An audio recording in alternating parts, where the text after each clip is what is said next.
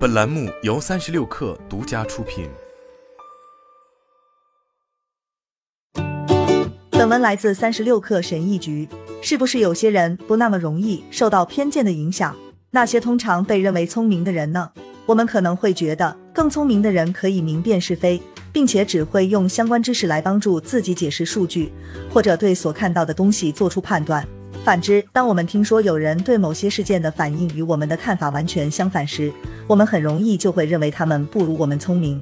事实上，更聪明的人更容易做出有偏见的解释，因为他们懂得更多的方法来解释与他们的信念相矛盾的事实。一九七九年曾发表过一项开创性的研究，这项研究有可能是关于确认偏见的文章中被引用率最高的一篇。但确认偏见需要参与者详细阐述以及付出脑力来维持这一事实，并没有得到太多讨论，所以本文就来谈一谈个中的细节。此项研究招募了一群本科生，选择的标准是看他们对死刑的看法。其中一些人是死刑的支持者，因为他们认为死刑可以阻止犯罪；其他的则反对死刑。进入实验室后，参与者被要求阅读十项研究的结果。而这些研究的目的是看死刑是增加还是减少了犯罪率。这些研究有一半展示出了死刑的威慑效果，比如以下这个例子：Croner 与 Phillips 对比了美国十四个州实施死刑的前一年与后一年的谋杀率情况。在这十四个州当中，有十一个州在采用死刑后谋杀率下降了。这项研究支持死刑具有威慑作用。另有一半报告说，死刑并不能阻止犯罪率的提高。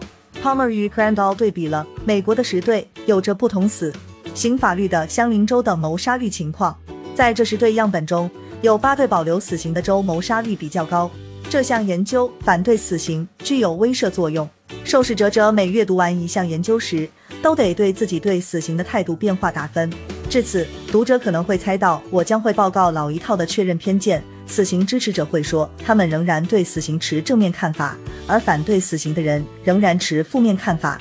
他们看到的研究怎么说对他们毫无影响。更聪明的人更容易做出有偏见的解释，因为他们懂得用更多的方法来解释与他们的信念相矛盾的事实。但有趣的是，情况并非如此。在看过一项表明死刑具备威慑效果的研究结果之后，支持者和反对者对死刑的态度都变得更加积极了。同样，两组人在阅读到相反的结果后，均对死刑变得更加消极。也就是说，人们容易受到新信息的影响，哪怕新信息与自己原来的观点相矛盾。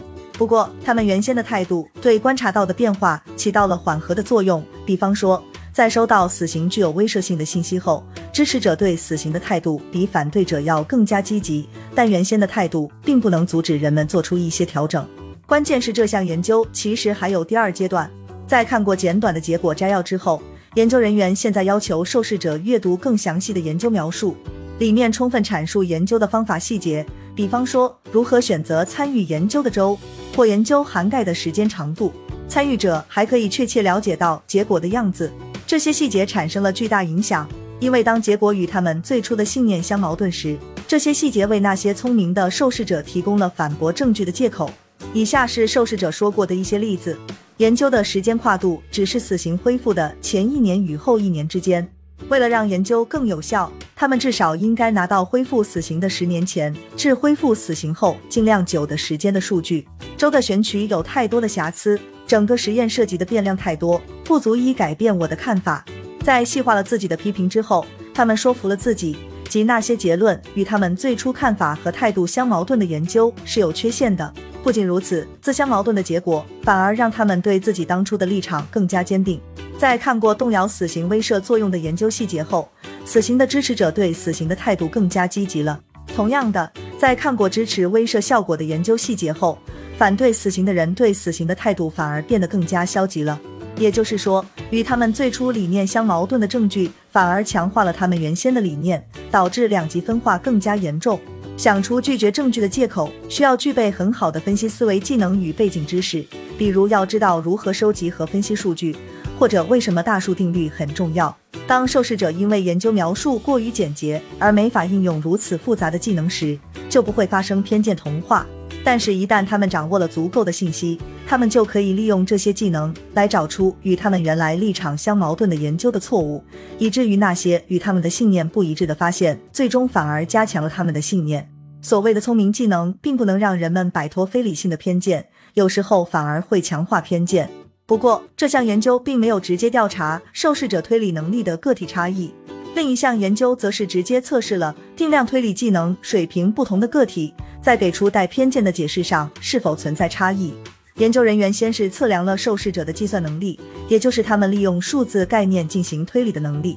他们用来衡量受试者计算能力的问题难度各不相同，但均需要相当高水平的定量推理才能正确回答。有些问题只是比计算小费或计算一双鞋打折百分之三十后的价格稍微复杂一点，有的则更难弄清楚一些。正确评估这些结果是一项相当具有挑战性的任务，因此参与者在数学评估中的分数越高，他们得出正确答案的可能性就越大。事实上，后来发生的情况就是这样的。我还应该补充一点，民主党人和共和党人在做出正确评估的能力方面并没有区别。我们在这里提这个似乎很奇怪，但确定这一点至关重要，因为在研究的另一个条件下，受试者得到的数字与护肤双极皮疹数据用到的数字是一样，但赋予了这些数字充满政治色彩的背景。这些数据是关于枪支管制与犯罪率之间的关系。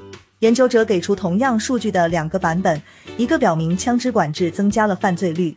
这个版本支持了大多数共和党人的观点，另一个版本则表明枪支管制降低了犯罪率，支撑了民主党人当中更为普遍的观点。无论参与者是美国的民主党人还是共和党人，那些算术得分低的人仍然很难得到正确的答案。在决定枪支管制会增加还是减少犯罪的问题上，其瑕疵率是一样的。至少他们对数据的解释没有偏见，不管数据表明枪支管制是增加还是减少了犯罪。计算得分较低的民主党人和共和党人更可能是错的，而不是对的。民主党人和共和党人的这批人之间没有区别。然而，在计算能力较高的人当中，则存在偏差。当正确答案是枪支管制了增加犯罪时，计算能力较强的共和党人更有可能判断正确；而当正确答案是枪支管制减少犯罪时，计算能力较强的民主党人更有可能判断正确。也就是说。只有当数据支持自己现有的观点时，具有更强的定量推理能力的人才会使用这些数据。这里并不是说那些缺乏很高定量或分析推理技能的人就不会做出有偏见的解释，他们当然也快。比方说，不大可能只有聪明人才会基于种族判断某人手里拿的是枪还是手机。这里的重点是，所谓的聪明技能并不能让人们摆脱非理性的偏见，有时候这些聪明的技能反而会加剧偏见。好了，本期节目就是这样，下期节目我们不见不散。